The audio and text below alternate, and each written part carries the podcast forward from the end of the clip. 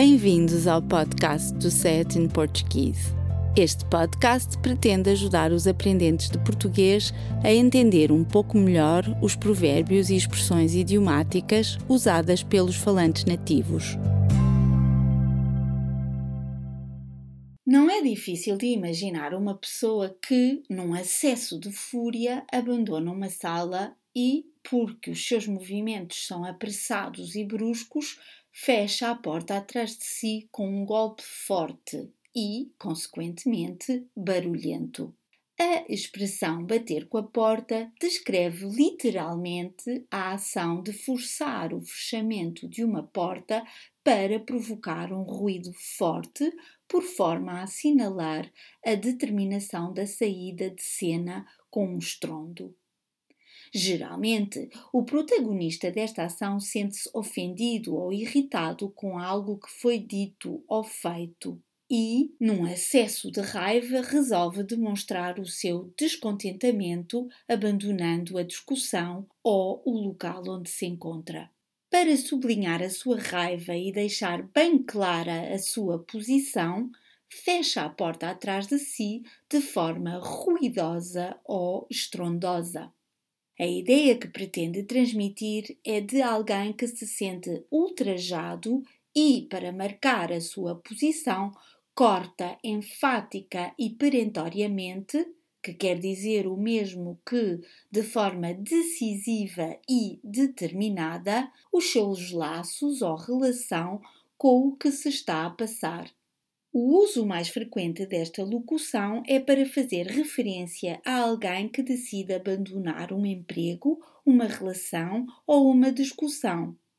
A expressão sugere assim uma cisão ou separação clara e radical, um corte súbito ou intempestivo. Os exemplos que apresentamos são todos retirados de artigos de jornal. Bruno de Carvalho estaria decidido a bater com a porta na sequência da Assembleia Geral do último sábado. Foi em nome de alguma estabilidade política e, para evitar especulações futuras, que o autarca decidiu bater com a porta. O presidente da empresa Pedro Ribeiro da Cunha acaba de bater com a porta, declarando estar cansado da indefinição do governo sobre se avança ou não com uma solução para a empresa.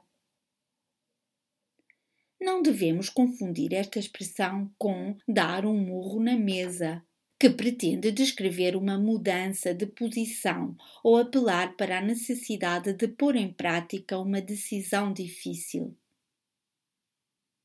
Mais uma vez ilustramos esta expressão com exemplos retirados dos meios de comunicação social portugueses.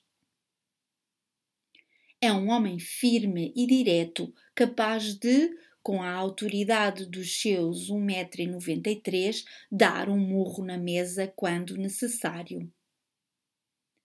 O mais notório foi mesmo a incapacidade do diretor de dar um murro na mesa na altura em que isso era indispensável. Às vezes é preciso dar um murro na mesa para não se confundir a hospitalidade portuguesa com um país de bananas. Nesta última frase, a locução país de bananas faz referência à expressão ser um bananas, que explicaremos na próxima semana. Obrigada por ouvir o nosso podcast. Poderá encontrar mais informação sobre este e outros episódios e descarregar a transcrição do áudio no portal sayatinportuguese.pt. Por favor, ajude-nos a divulgar este podcast, recomendando-o a outras pessoas e partilhando-o nas suas redes sociais. Também ficaríamos muito agradecidos se fizesse uma recensão no iTunes. Até para a semana!